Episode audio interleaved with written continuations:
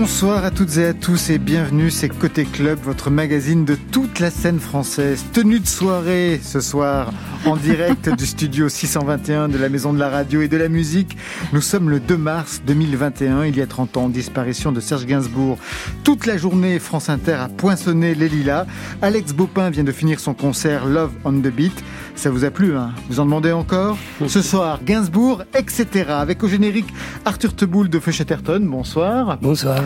Euh, Sébastien Merlet, auteur de la Somme Le Gainsbourg en studio avec Serge Gainsbourg et qui travaille aujourd'hui sur le triple live, le Zénith de Gainsbourg qui sortira en juin. Bonsoir. Et enfin, on, ira du côté, euh, je crois qu'il est à Belle-Île-en-Mer, retrouver le percussionniste Marc Chantreau. Marion On sera au téléphone avec Yel pour évoquer Gainsbourg, l'héritage électronique, un podcast qui fait le point entre les relations entre l'homme à la tête de chou et la French Touch. Côté club, la nostalgie camarade. Côté club. Tu t'appelles comment? Laurent Goumard. Et je vais essayer d'articuler, d'accord Sur France Inter. Et on ouvre tout de suite sur une fin, un morceau culte que vous avez choisi, Arthur Teboul, Cargo Culte, le titre clôt l'album concept Melody Nelson de 1971. Cargo Culte, une référence au culte que les papous de Nouvelle-Guinée vouaient aux avions cargo qu'ils regardaient passer dans le ciel. Et dernier détail, un texte inspiré du poème Les Conquérants de José Maria de Heredia.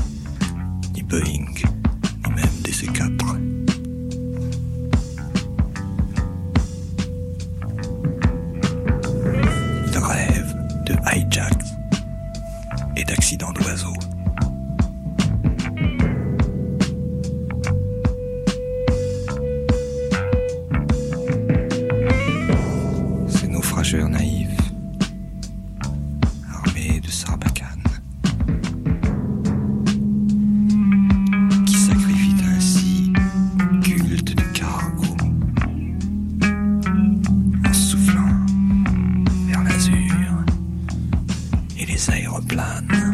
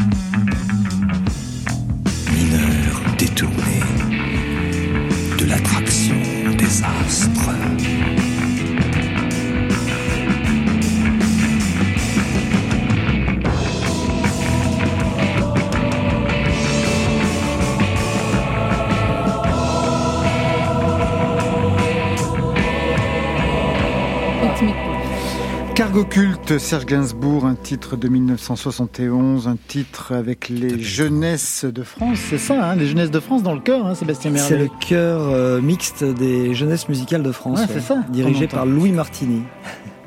Et, Exactement. et moi, j'étais en train de dire à Arthur, mais quand est-ce que vous le reprenez avec Feu Chatterton, ce titre? C'est pas possible, il est fait pour eux. j'étais- en train de répondre en rougissant que il y a des choses qu'on révère trop pour pouvoir y toucher. quoi. Il faut être un peu euh, irrespectueux pour faire les choses bien. Je crois que c'est Gainsbourg qui nous l'a enseigné aussi.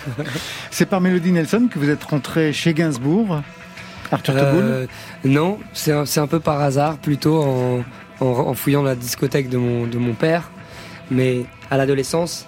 Mais quand j'ai découvert Melody Nelson, j'ai eu la chance de le découvrir seul. C'est toujours beau quand on, on arrive à quelque chose un peu par soi-même, surtout à l'âge euh, de, de l'adolescence. On a l'impression d'entrer dans une pièce particulière, de découvrir un feu, un secret bien gardé. Je sais pas, on accède à un monde, quoi. il y a le, le- la vie devient plus intense d'un coup. Enfin, je sais pas, là, on l'a écouté pendant 5 minutes, c'est, c'est 15 ans après la première fois que je l'ai entendu et, et j'avais envie de pleurer quand même, quoi. Je veux dire, euh, il y a un monde qui naît devant soi et qui ouvre une porte sur euh, une infinité de possibilités. Je sais pas, je- une chose que j'envisageais pas à l'époque, par exemple, dans ce morceau, c'était à quel point le silence de la voix était présent, à quel point ça respirait. Il y a une tension immense, mais beaucoup de retenue. Euh, Gainsbourg, en fait, il parle assez peu, mais chaque fois qu'il dit quelque chose, et de toute cette retenue, tout ce silence, ce jeu-là, avec euh, c'est une précision, euh, je sais pas, il y a un monde qui naît comme ça, et là, ça continue de, de naître. Mineur détourné de l'attraction des astres. Sébastien Merlet, pas trop déçu qu'on n'ait pas passé le titre en entier. Il dure 7 minutes. Euh, je m'insurge, je m'insurge. Surtout qu'il y a eu un précédent sur France Ah Inter. oui, il y a eu un précédent puisque, puisque José Arthur, à l'époque, en 71, avait diffusé le disque en intégralité. L'intégralité de Melody Nelson, pas l'intégralité de Cargo. Oui, oui. Première phase, deuxième phase. 28 minutes à Ah, l'antenne. on est beaucoup plus timide aujourd'hui en Ouais. 2021. Vous voyez le genre. Ah, c'est déjà pas mal, c'est c'est bon d'entendre ce titre sur l'antenne. Vous aviez supervisé la réédition de l'album justement euh, en 2011. Vous étiez aussi le réalisateur du documentaire Histoire de Melody Nelson, toujours la même année. Qu'est-ce que vous aviez découvert? Qu'est-ce qui vous avait le plus marqué quand vous avez mené l'enquête pour cette réédition? Ah bah le, le, le- l'effet marquant, euh, bon, le grand moment au moment des le- pour les interviews, ça a été surtout euh, l'ingénieur du son en fait, Jean-Claude Charvier.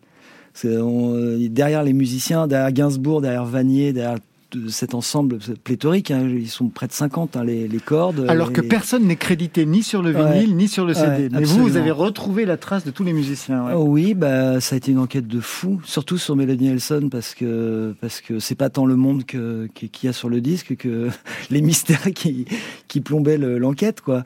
Non, le, le, notamment le bassiste, le guitariste et le, et le batteur c'était très intéressant de savoir parce que la rythmique anglaise, elle est, elle est dingue, incroyable. incroyable. surtout qu'il y avait cette histoire autour de la basse. Tout le monde voulait savoir quel genre de basse ah, c'était.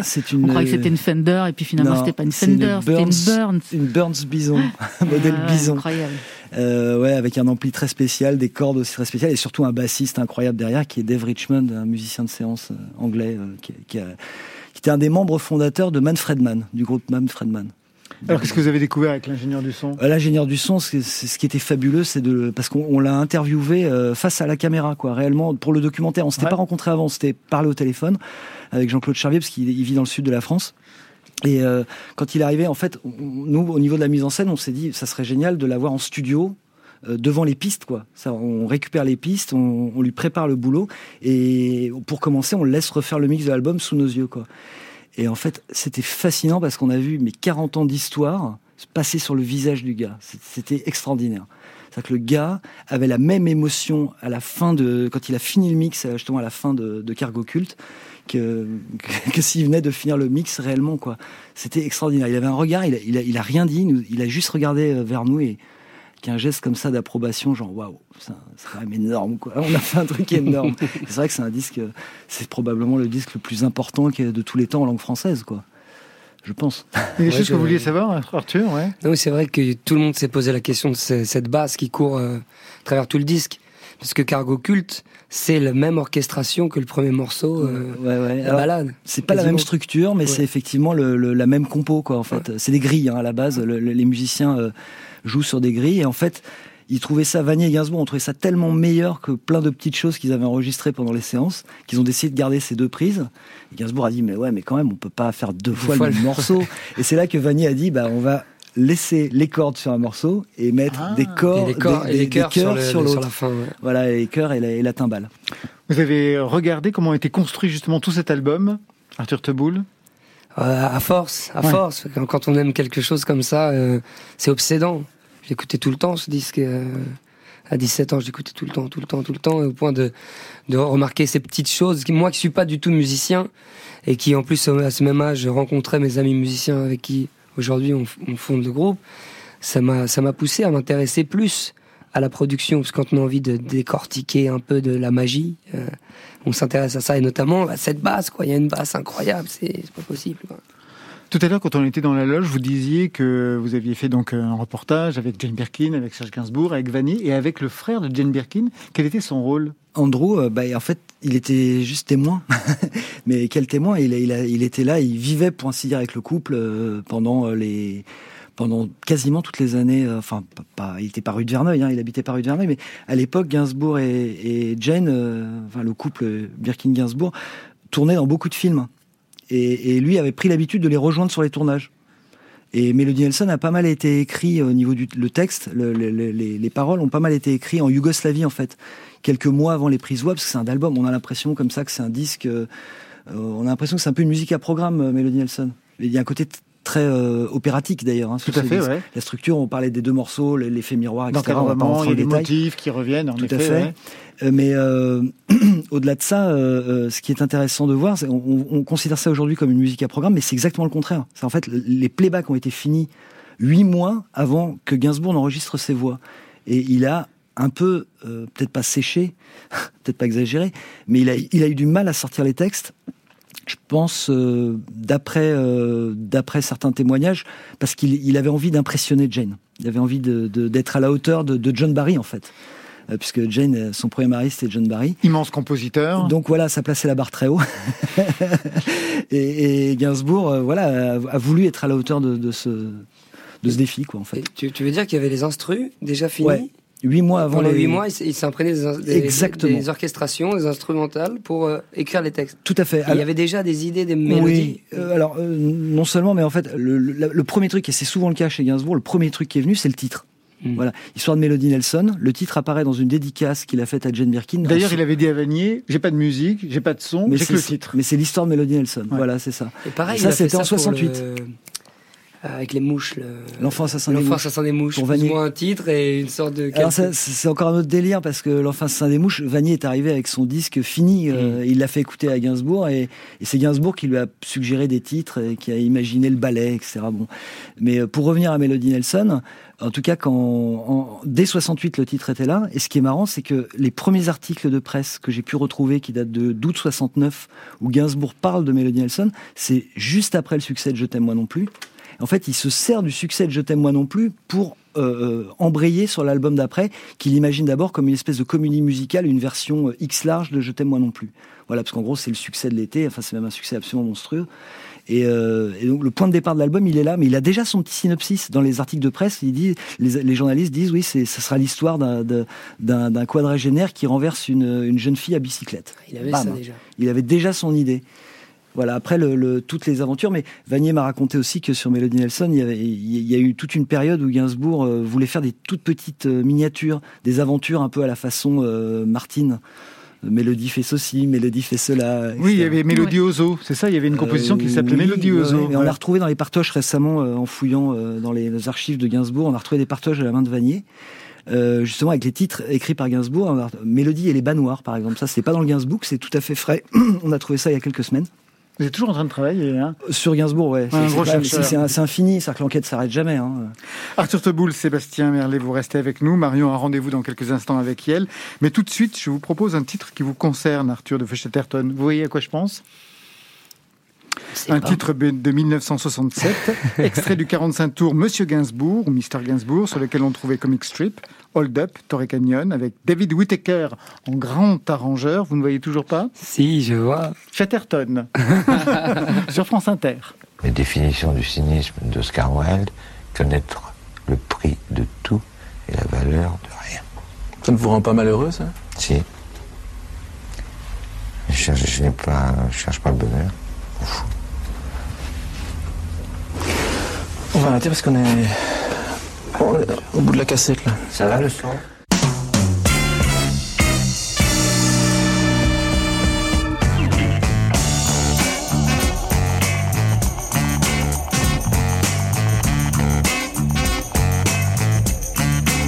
Chatterton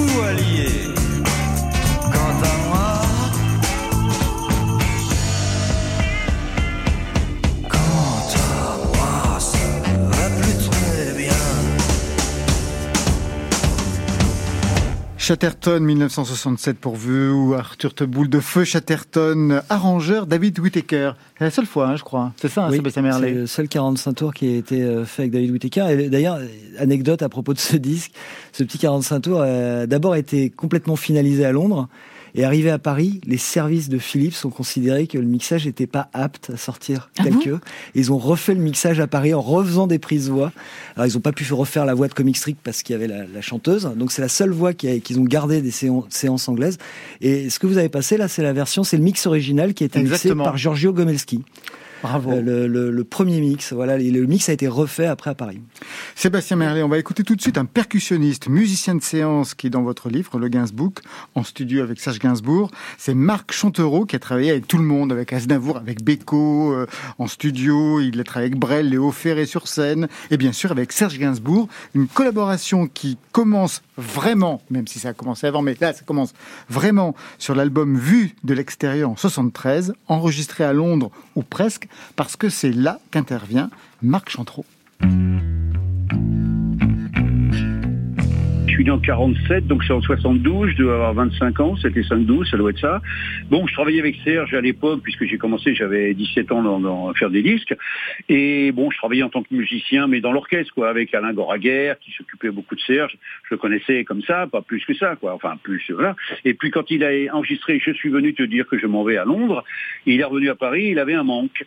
Et donc, il m'avait téléphoné, c'est Alain Hortu, qui était le directeur artistique de Serge, qui m'avait téléphoné. Et donc, on, était au studio des Dames, rue des Dames, dans le, dans le 17e. Et donc, j'ai écouté, je suis venu te dire que je m'en vais, et j'ai proposé, j'ai fait une petite cabassade, et puis le triangle, ding, ding, ding, ding. Et puis ça lui a plu, visiblement, et à partir de là, il m'a- souvent appelé pour travailler avec lui. Quoi. Voilà, c'était, une belle rencontre. Hein. Je suis venu te dire que je m'en vais. Et tes larmes n'y pourront rien changer. Comme d'ici bien Verlaine, au vent mauvais.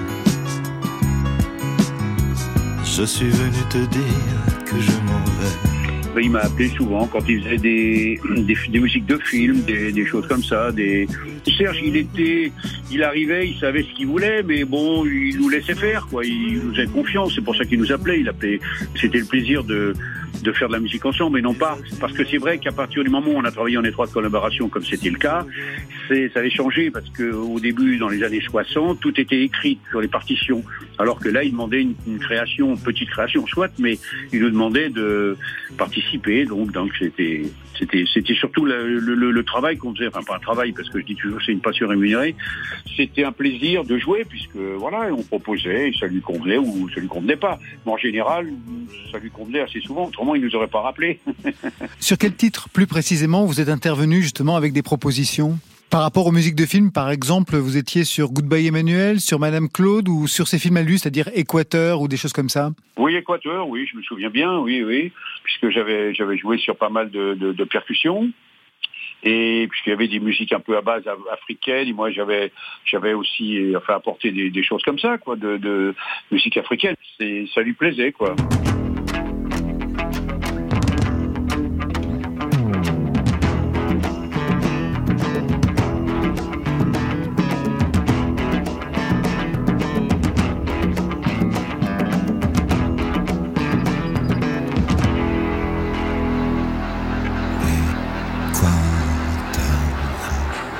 Trouviez que c'était un bon musicien Ah bah Serge, il était, c'était un musicien de jazz au début. Il jouait, il jouait le, du piano. Bon, c'était pas un grand jazzman, mais il connaissait bien, quoi. Il, il savait ce que c'était que le- les harmonies, quoi. Non, Serge, il savait, exact- il savait exactement où il était, Serge. D'ailleurs, une anecdote. Quand c'était l'ami Cahouette, puisque l'ami Cahouette, on avait fait ça ensemble, c'est Georges Schultes qui chante derrière. Vous savez, quand un chanteur il faisait une chanson, il donnait la maquette, c'est-à-dire sur, une, sur un petit mini cassette, et là, l'orchestrateur, il faisait l'arrangement là-dessus. Et c'était Jean-Pierre Sabard. Donc le Serge lui envoie la cassette et Sabard nous a fait écouter la cassette de Serge. Et là, c'est à mourir de rire, je vais vous la faire. Alors c'était bon. Alors, il y a une cahouette. Alors écoute, hein, bon, c'est comme ça. Et là, il y avait trois accords de piano, faisait poum, poum, poum, la cahouette, bam. Ah. Bon, allez, démerde-toi, voilà. Vraiment, moi j'ai entendu, on était mort de rire. Ouais, les cacahuètes, les cacahuètes. Puis l'autre, il a fait ca, ca, ouais, caoutchouc, ca, machin et tout. Et c'est, c'est, Serge, attention, il avait un, il avait un talent. La Micahouette me fait la tête. La petite Noé veut plus me parler.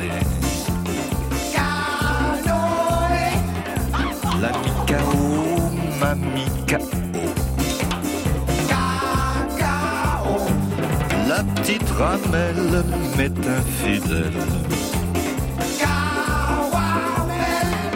Monsieur Hannibal me mine le moral. Mademoiselle, son long me traite de con.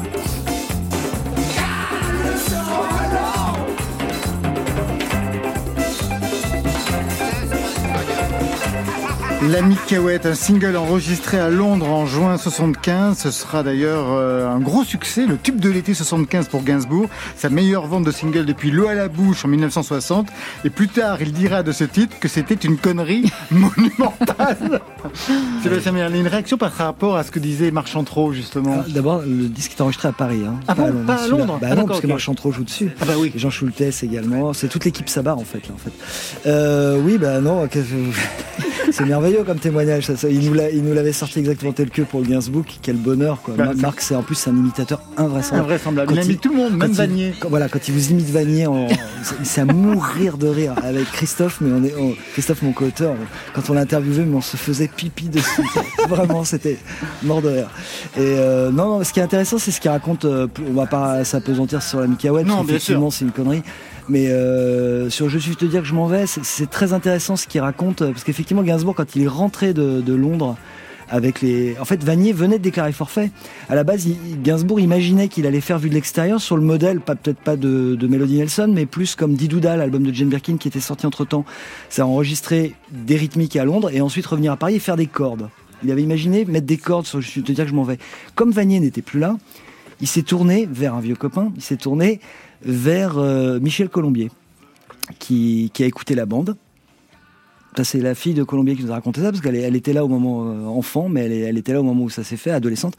Et, euh, Colombier lui a dit, mais en fait, la- laisse comme ça, c'est parfait. Faut... Et je, trou- je trouvais ça, euh, voilà, ça c'est vraiment une remarque d'orchestrateur absolument merveilleuse, quoi. C'est que le type, voilà, il va perdre l'affaire. En gros, il va pas Ouais. bosser dessus, mais il, voilà, il, il, il optimise la chanson, quoi. C'est qu'effectivement, la chanson, elle tient comme ça. Après, Gainsbourg, il lui manquait encore quelque chose, et c'est là que Chantreau intervient euh, pour ajouter la cabassa et le triangle. Moi qui ai écouté les pistes sans la cabassa et le triangle, je peux vous dire que le morceau ne tient beaucoup moins bien debout sans ces deux ingrédients-là. C'est net. Qu'est-ce que ça vous inspire, euh, Arthur Teboul, ces, ces façons de travailler justement de Serge Gainsbourg? Bah, elle ressemble à- aux façons de travailler de tous les musiciens. Ça qui Ouais. est beau en fait, c'est que il y a une cuisine interne qui est euh, qui est la coulisse, qui est mais qui est en même temps le cœur du métier. Je pense que si on veut vraiment discuter avec les musiciens, il faut leur demander de parler de leur travail, c'est-à-dire de ces moments-là, des moments où on est en studio où en fait une idée part de quelque chose de ridicule, d'idiot. Souvent des choses qui ont l'air à la fin très subtiles, solennelles et sérieuses sont venues d'une blague. Et on parle pas de la micaouette, parce que la micaouette, même le résultat est une blague. Oui. Mais parfois des choses s'expriment comme ça accidentellement, et, et c'est c'est la somme de tous ces petits accidents, de ces moments où en fait, bah tiens, on- on- un, un doute, Vanier n'est pas disponible, on pense que ça va être une catastrophe, et en fait de ça, un rebond, on va chercher quelqu'un d'autre, il y a une nudité dans le morceau, il manque une petite rythmique, et on a, je suis venu te dire que je m'en vais. Ça, c'est que ça en fait, la vie d'une chanson, c'est d'abord une idée, une petite étincelle, quelle que soit la chanson, hein, quel que soit l'auteur, et de cette petite étincelle, être euh, attentif à tous ces accidents. Et y a- parfois on se fourvoie, parfois pas, mais c'est toujours arbitrer. Qu'est-ce que je vais faire de, de, de, de- de ce matériau existant? Il faut faire avec ce qu'on a. Quoi. Quel âge avait Vadier quand il a travaillé avec Gainsbourg? 25 ans. 25 ans, et Ouais, Gainsbourg était beaucoup plus âgé, il avait Euh, 40. oui, mais c'est c'est amusant d'ailleurs de voir sur Melody Nelson, euh, pour revenir encore à Melody Nelson, on y revient toujours à Melody Nelson, mais euh, il s'entoure que de gens très très très, Très très jeunes. jeune, ouais. Il y a Jane, il y a, il y a Andrew, euh, qui est donc le frère de Jane, qui est dans le secteur. Il y a Vanier, Tony Frank, le photographe, c'est pareil. Ils ont, c'est des gens qui ont tous 25 ans. Et Gainsbourg a 43 ans. Au moment de la sortie de l'album, il a 43 ans. Et c'est volontaire de vouloir s'en- s'entourer de personnes jeunes? Qu'est-ce qu'il y trouve? Je crois qu'à ce moment-là, il y a, il y a un phénomène qui est sûr, c'est que Gainsbourg se sent vieux à ce moment-là. Ça, Vanier me l'a dit, euh, Tony Frank me l'a dit aussi. C'est vraiment, il y a- c'est une période de sa vie où la quarantaine, ça, ça- il l'a mal vécu. Et, et je crois que le fait d'être avec Jane, déjà, qui, qui était beaucoup plus jeune que lui, il avait le sentiment d'avoir presque commis un détournement de mineur, ce qui n'était pas le cas, elle était, elle était majeure. hein. Mais ça a probablement nourri le concept de l'album. hein, Et peut-être même aussi dans sa façon de chanter. Il y avait quelque chose de vieux qui le rattachait à avant, et avec Melody Nelson, quelque chose a changé justement. Oui, alors le, phénomène était déjà enclenché. hein. Le, premier moment où Gainsbourg a commencé à parler comme ça sur, de la musique, c'est Initials BB, c'est trois ans plus tôt. c'est une date hein, dans sa carrière. C'est la première chanson Initials BB sur laquelle il parle tout le long. Il l'avait déjà fait par-ci par-là sur des morceaux, sur des euh, ou même parfois pour interpréter des, des textes d'autres personnes. Euh, je pense à Marie Mathématique qui était un espèce de petit, pas vraiment de dessin animé, mais de BD télévisuel dont il avait fait la BO et il, il déclamait les vers d'André Ruellan, le poète qui avait écrit les, le texte. Voilà, il, il en avait posé, euh, un Poser peu quelques partout. bases, un petit Voilà. peu comme ça. Mais, mais, mais c'est vraiment le premier morceau où il parle d'un bout à l'autre, c'est euh, Initials BB. Côté club, it's a fact. France Inter. Journée spéciale Serge Gainsbourg. No comment. Ah, c'est Bambou qui crie derrière, ça me fait toujours un effet dingue. Non mais c'est vrai, ça me fait un effet dingue. On en parlait Yel va Bon. peut-être crier de la même façon, Marion. Est-ce que vous criez pareil, Yael? Euh, ça peut m'arriver, j'imagine, oui. Alors on va évoquer votre relation avec les chansons, le personnage de Serge Gainsbourg, parce que vous êtes avec nous ce soir avec ce projet. Gainsbourg, l'héritage électronique. Avec Bob Sinclair, Chloé, Jacques, Flabert, Vitalik et Yel. Épisode 1. Un podcast donc en quatre épisodes, ça sera diffusé sur Spotify dès le 10 mars. Gainsbourg, l'héritage électronique. Alors, euh, Yael, juste avant d'entrer dans le détail de ce podcast, qu'est-ce que qu'est-ce qu'elle a a été, pardon, votre porte d'entrée pour les chansons de Serge Gainsbourg? Euh, bah, moi, je crois que finalement, c'était à l'adolescence parce que en y réfléchissant, j'ai l'impression qu'il n'y avait pas vraiment de, il n'y avait pas de disque de Gainsbourg chez moi. Euh, et pour en avoir discuté avec ma mère il y a quelques jours, elle m'a dit non, non, on n'avait pas de, on n'avait pas de disque de Gainsbourg, mais par contre, voilà, on l'écoutait quand on le voyait euh, à la télé, quand on l'entendait à la radio, on- n'éteignait pas, on, on aimait bien, mais c'était pas non plus quelqu'un qu'on qu'on écoutait beaucoup. Et finalement, moi, j'ai découvert Gainsbourg avec mes copains et mes copines euh, au lycée, en fait, tout simplement, avec, euh, je sais plus euh, vraiment qui, mais je me rappelle dans des soirées écouter, euh, écouter des disques entiers et vraiment là découvrir, euh, découvrir son travail et plus vraiment avoir que cette, enfin, que l'image que, que je pouvais avoir de lui euh, à l'époque euh, euh, quand je le voyais dans des émissions de variété, etc. J'avais, je découvrais vraiment un, un, un autre panel, de, enfin, de ce qu'il pouvait proposer. Et donc c'est quel album? C'est Love on the Beat? Euh, je- non, alors moi j'ai vraiment découvert euh, Gainsbourg plutôt avec euh, le poinçonneur des lilas, enfin plutôt des, des choses assez Ah anciennes. ouais, d'accord. Et puis, et puis euh, finalement, je suis venue assez tard euh, à, à ce qu'il a pu faire dans les années 80 et, et plus tard. Donc, c'est, c'est- ouais, c'est, ah, je, je pourrais pas vraiment euh, dire dans quel ordre les choses sont venues, mais je, je me rappelle que c'est, vraiment plus. euh, je, je me rappelle que j'aimais bien voir des des, des, des vidéos de, de d'anciennes euh, d'anciennes émissions quoi où on le voyait un peu euh, Un peu Scopitone dans- Voilà, exactement. Je, je trouvais que c'était. mais Il, il avait, euh, il avait un truc très, euh, très dandy comme ça, très, euh, très, très beau. euh, Enfin, qui me plaisait beaucoup. Ouais. Alors on dit de Serge Gainsbourg qu'il a été le premier artiste finalement dans la musique pop française à sampler la musique des autres, le classique beaucoup. Vous-même, Yael, quelle chanson, quel son de Serge Gainsbourg vous avez samplé, vous auriez pu sampler? Ben, je, je le disais justement dans ce podcast, mais moi, Mon Légionnaire, c'est vraiment un morceau que j'adore. Euh, D'ailleurs, c'est rigolo parce que je ne savais absolument pas que c'était une chanson qui avait été chantée par Piaf à l'origine. Enfin, c'est génial parce que je, je découvre encore des choses euh, aujourd'hui. Et donc, euh, en, en, en- réécoutant il y, a, il y a peu de temps ce morceau, je me suis dit mais il y a plein de petites justement de petites choses à prendre dans, dans ce morceau-là et tout ce qu'il y a dans cette période des années 80, moi, tous ces sons. Euh, hyper claquants, euh, les basses euh, qui sont qui avancent comme ça, qui sont qui sont rondes, toute cette période-là, moi, ces sonorités-là me, parlent et me plaisent beaucoup. C'est ce son-là qui fait la, liaison aujourd'hui avec l'héritage de la musique électronique avec Serge Gainsbourg. C'est vraiment Love on the Beat, cette façon d'enregistrer avec Billy Rush, presque en home studio finalement par moment. Il y a eu des, des séances entières comme ça. Ouais, j'ai l'impression que c'est ça, euh, en tout cas, qui, qui le, enfin, en tout cas, moi, moi qui, me- qui, me- qui me touche et qui, qui est relié à cette, euh, à cette pop électronique que, que j'aime et qui m'a certainement euh, inspiré, euh, finalement, sans m'en rendre compte, parce que c'est c'est assez rigolo, mais je, j'ai- je me suis jamais trop revendiquée euh, de, euh, justement, de cet héritage de Gainsbourg. Et en, en- justement, en m'y replongeant un petit peu, je me suis dit, mais en fait, il y avait, il y avait ce morceau-là, et puis il y a, euh, par exemple, le, le live au Casino de Paris euh, que j'ai beaucoup regardé et que j'ai que j'ai beaucoup, euh, dont, dont, je me suis inspirée pour justement cette espèce d'ambiance, le, le fait qu'ils soient tous habillés pareil, les lumières, le côté très, les volutes, tout ça, ça m'a toujours, ça m'a, ça m'a beaucoup plu. Enfin, j'ai, c'est presque plutôt par des, des choses comme ça, des détails. Dans ce podcast, Yel, la Marseillaise, euh, son cas est évoqué, la reprise de Gainsbourg. Vous, si vous deviez la reprendre avec Grand Marnier, elle aurait quelle couleur? Je ne sais pas du tout. Euh, peut-être que on en ferait quelque chose de très, euh, de peut-être un peu brutal. Je sais pas, peut-être un, un, peu, un peu, un peu comme une je sais pas, une, un hymne techno, je sais pas, quelque chose d'un peu, d'un peu, d'un peu trans, de l'ordre de la trans, ouais. Arthur Teboul, vous, si euh, avec Feu Chatterton vous, vous devriez sampler quelque chose de Gainsbourg, ce serait, ce serait quel titre? Waouh wow. Question. on y revient. Il y en a tant, mais c'est vrai que quand on réécoutait quand même les guitares de, de l'album. Euh, de Melody Nelson, et de Il y, a un morceau qui me touche vachement dans le disque, c'est un morceau instrumental. Alors je fais pas du tout ça pour faire une pirouette, parce que Gainsbourg est un parolier, un auteur et un interprète incroyable, mais il s'appelle En Mélodie. Hmm. Je trouve que c'est quand même une très très belle manière de dire qu'on fait l'amour. Quoi. juste un morceau instrumental de guitare qui qui montre ce voyage intérieur à la fois euh, malicieux et, et naïf et très intense. Peut-être ces guitares là. Quoi.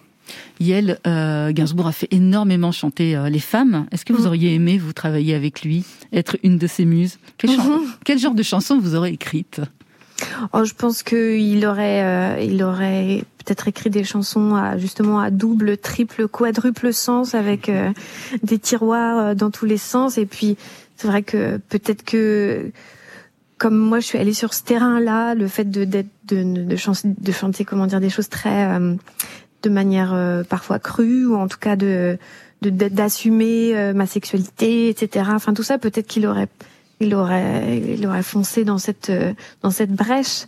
Mais mais je, en tout cas, je, je, c'est vrai que c'est c'est hum, à une époque je, je presque, enfin, après avoir entendu, écouté les, enfin, tout ce qu'il a pu faire pour des femmes très différentes, je, je, je, suis assez, assez impressionnée et je me, je me dis toujours que ça aurait été certainement une expérience assez euh, incroyable en fait.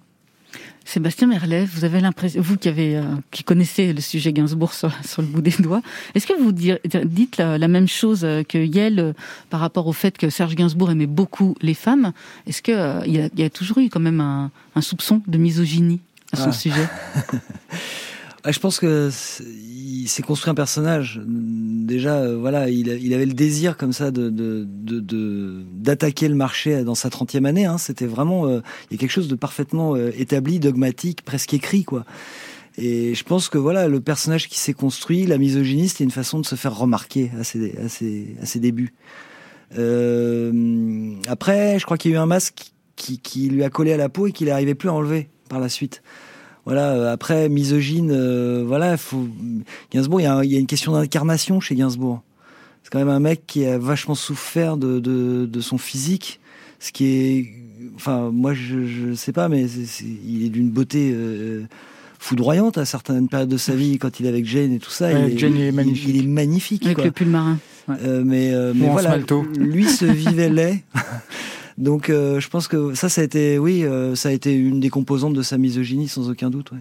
Merci beaucoup Yel. Hein. Je vous rappelle euh, qu'on vous retrouve aux côtés de Bob Sinclair, Chloé Vitalik, Jacques Flabert dans le podcast Gainsbourg, l'héritage électronique, initié par Warner Chappell, réalisé par Antoine Molcou et dispo à partir du 10 mars sur Spotify. Tout de suite, mon légionnaire.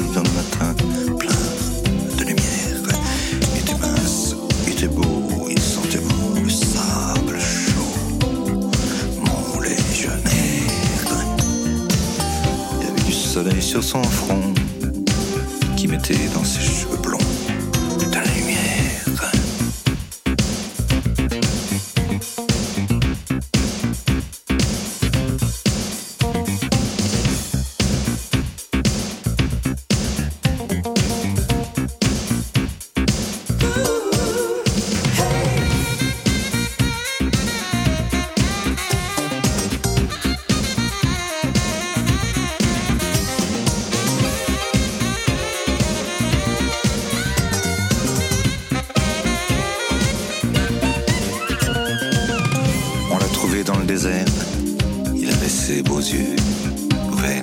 Dans le ciel passaient des nuages.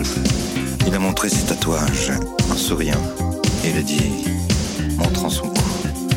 Pas vu, pas pris. Montrant son cœur ici. Personne.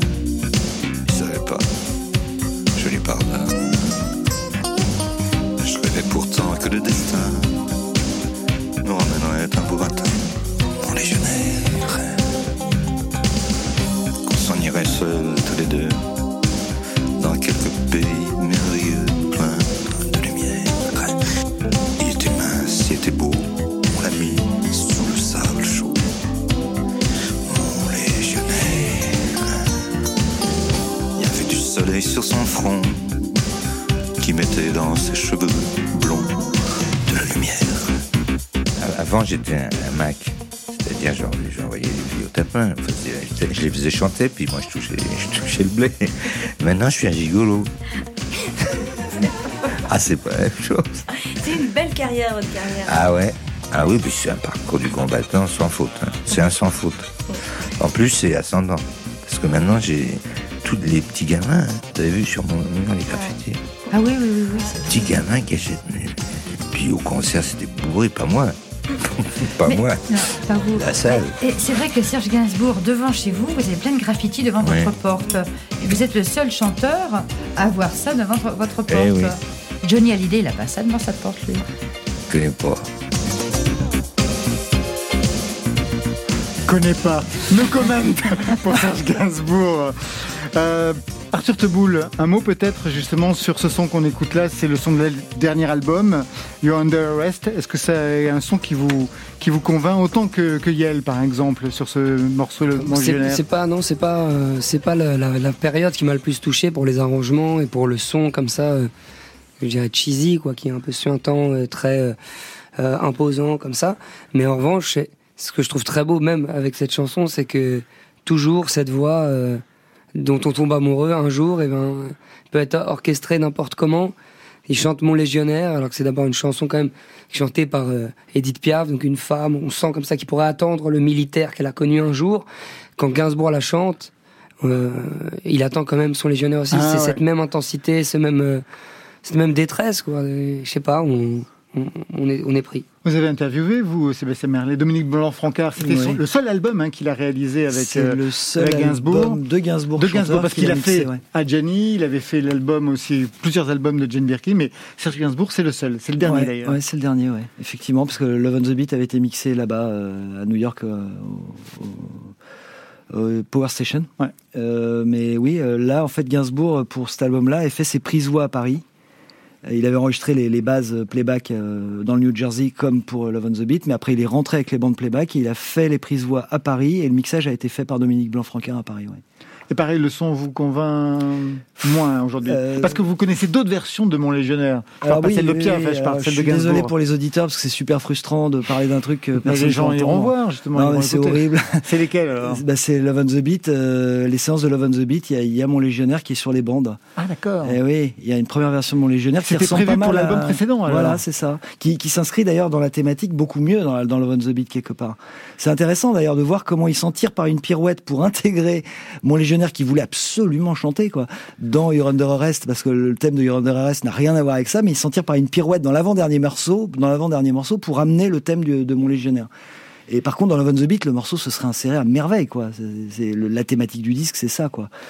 Euh, donc euh, oui, la, la- la première version, elle ressemble un peu à. Je vais essayer de la décrire pour les auditeurs parce que comme ça, ça ressemble un petit peu. Il y a un, un petit peu un blues, euh, un peu à Billy Rush. Hein. Euh, ça ressemble un peu à hum, comment dire. Par rapport aux autres albums, euh, aux autres morceaux de l'album Love on the Beat, je dirais que celui qui se rapproche le plus, c'est Sorry Angel. Voilà, c'est cette rythmique-là. Ça fait envie quand même. ouais, ouais. ouais, mais la Gainsbourg était pas content du tout. Quoi. Il y a deux prises voix. Hein. Il, y a, il y a une prise voix chantée et une prise voix parlée. Et en fait, ce qui est intéressant, c'est de voir comment il le fait à l'arrivée. C'est qu'elle est moitié-moitié. Et c'est ça le, le- le miracle. quoi. C'est là que ça tient. Blanc-Francard nous a raconté que quand il faisait les prises voix, mais il, il a ramé, mais euh, pour la version finale, il a ramé, mais terrible, mais il voulait absolument la faire. quoi. Et il a fait quelque chose comme 12 heures de studio d'affilée pour sortir cette euh, prise voix qui voulait pas venir. Et ils ont tout essayé, chanter, parler, jusqu'à arriver à ce résultat-là, quoi. Et, et Blanc-Francard nous racontait que c'était amusant parce que quand il entendait Gainsbourg chanter sur Mon Légionnaire pendant les prises, il avait l'impression de- d'entendre le Gainsbourg des débuts.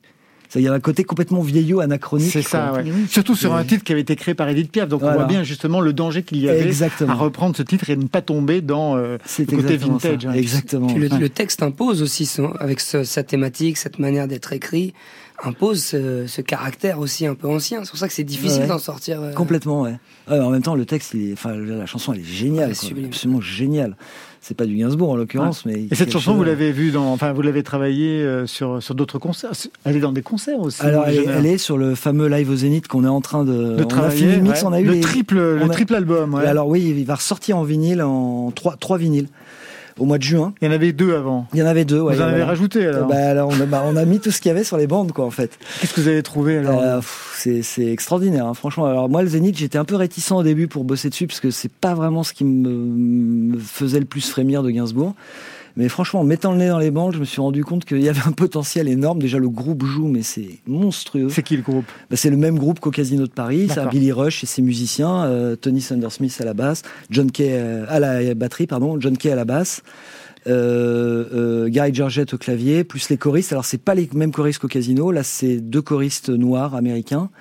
Euh, sur euh, Love on the Beat, c'était des choristes, euh, les frères Sims, qui qui sont pas les frères Sims. Attention, il y a deux deux frères. Il y a deux frères, fratries Sims. C'est quand même compliqué hein, l'histoire de la musique. Bref, euh, tout ça pour dire que, que le nouveau le, le nouveau Zénith va fracasser. Ah. C'est vraiment une tuerie. Il y, a, il y a donc six morceaux en plus, euh, surtout des nouveaux morceaux, enfin des nouveaux morceaux de l'époque, de, de, de You're Under Arrest en fait. Ah d'accord, du Bye dernier Bye- album. Voilà, il y a Bye Bye Samantha, il y a Suck Baby Suck. Euh, mais il y a aussi euh, une nouvelle version, enfin entre guillemets, euh, une, une, version de, de Sorry Angel, la javanaise aussi bien sûr, et il y a deux versions de Mon Légionnaire. Une qui est jouée au cœur du concert et une en rappel.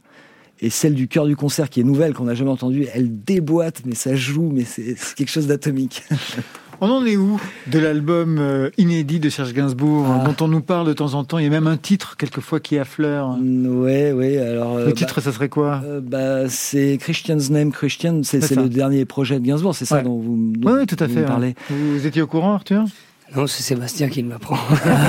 On va tout savoir. Alors, il faut lire le Gainsbourg.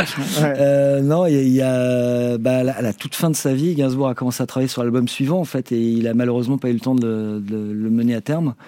Euh, il devait l'enregistrer à la Nouvelle-Orléans. Alors, on a des infos parcellaires. Hein. Moi, j'ai rien entendu. Hein. Ça, je sais pas s'il y a des bandes de travail. On le saura peut-être un jour, euh, peut-être bientôt. On verra. Euh, je suis pas sûr qu'il y ait grand-chose d'exploitable parce que Gainsbourg s'enregistrait dans des conditions euh, vraiment euh, chez lui en mode maquette avec un micro cassette, même pas une cassette, hein, micro cassette et un petit micro cravate. Donc vraiment, c'est de la qualité, qualité amateur, quoi. mais mais bon, il y a des bribes de texte, ça on le sait. Il y avait des mélodies dont, dont Bambou nous a parlé il y a quelques années quand on l'avait interrogé, pas pour le Gainsbourg mais avant. Euh, bref, tout, ça euh, nous indique que l'album était bien enclenché. Il devait partir enregistrer à la Nouvelle-Orléans. Le concept était assez génial. C'était un concept album à nouveau. Encore, comme Under Arrest. Comme Under Arrest, ouais. L'idée était de, de, de, se servir de la. L'idée est incroyable. Il voulait euh, partir du récit de, de, des révoltés du Bounty et le transposer sur un porte-avions. C'était énorme quand même. Dingue. Voilà. Donc, bah, alors, ouais, la Nouvelle-Orléans, ça, aurait été évidemment très, très, très excitant, quoi. Sébastien Merlet, je vous laisse lancer votre choix final. La balade de Johnny Jane, qui vient du live du euh, Casino de Paris 1985. Bah, c'est la c'est la seule fois où Gainsbourg l'a interprété lui-même en fait. C'est une chanson qu'il avait composée pour Jane Birkin après son film euh, du même titre, Je t'aime moi non plus. Parce que dans le film, c'est un instrumental. Dans le film, c'est un instrumental. Et, elle a ensuite, et Jane Birkin en a, créé une version vocale quelques mois plus tard, en 76. Et Gainsbourg, donc, l'a interprété au Casino de Paris dix ans plus tard, enfin neuf ans plus tard. Cette version qui est absolument poignante, que je trouve extraordinaire. Voilà. J'aime que les gamins soient debout. Tous les briquets allumés, c'est. Je, savais pas ce que c'est que d'avoir la gorge serrée. là, j'ai compris. J'avais la mesure. C'est un comme un ciel étoilé. C'est magnifique. Magnifique.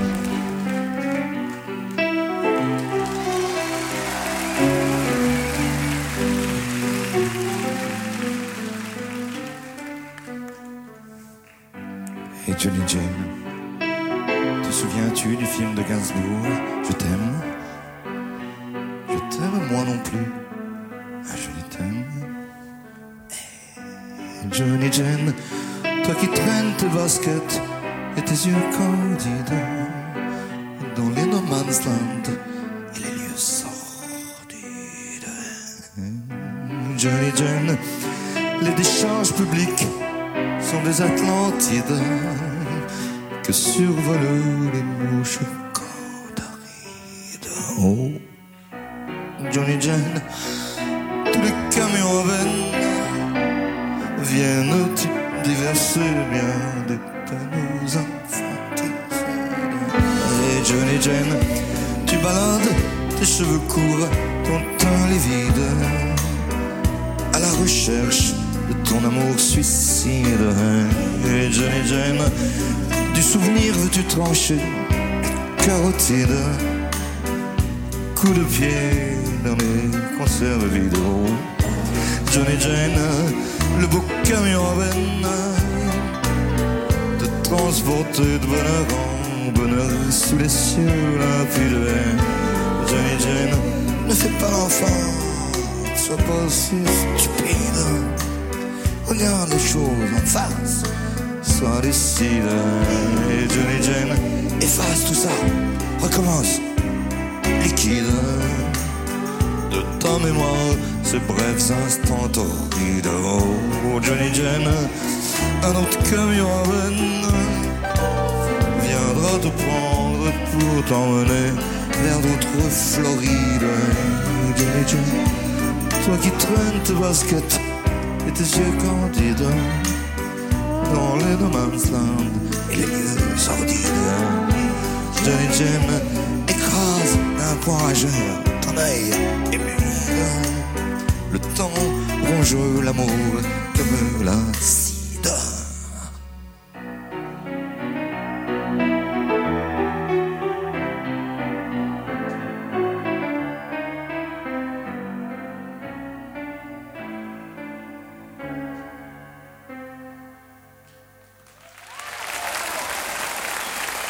Et ce sera la balade qui signe la fin de Côté Club. Merci Arthur Teboul. Merci. Merci à vous.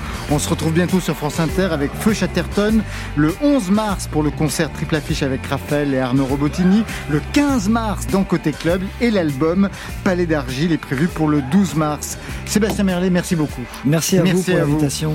Je rappelle le Gainsbook pour tout savoir sur le beau Serge au travail avec ses arrangeurs, les ingénieurs du son, ses musiciens de séance. C'est passionnant et c'est aux éditions On attend pour juin le triple album Le Zénith de Gainsbourg. Merci à l'ami Marc Chantreau pour sa participation et je signale aussi la parution de, de trois vinyles.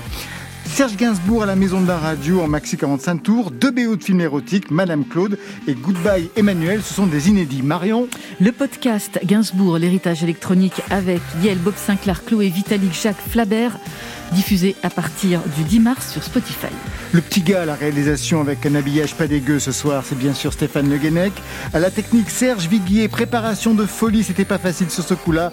Merci à Marion Guilbault, Virginie Rouzic, Alexis Goyer avec la collaboration de Margot Demain, on a rendez-vous à 22h en direct ou absolument quand vous voulez en podcast avec Dom Lanena et Magali Lehuche pour son adolescence avec les Beatles. Marion? Mathias Malzieux coupe le son presque avec Dionysos pour Time Machine Experience un concert en streaming et en acoustique. Voilà, côté club, on ferme. Je vous souhaite le bonsoir. À demain. Stop. Bon, ben ça va. Stop. Stop. Bravo.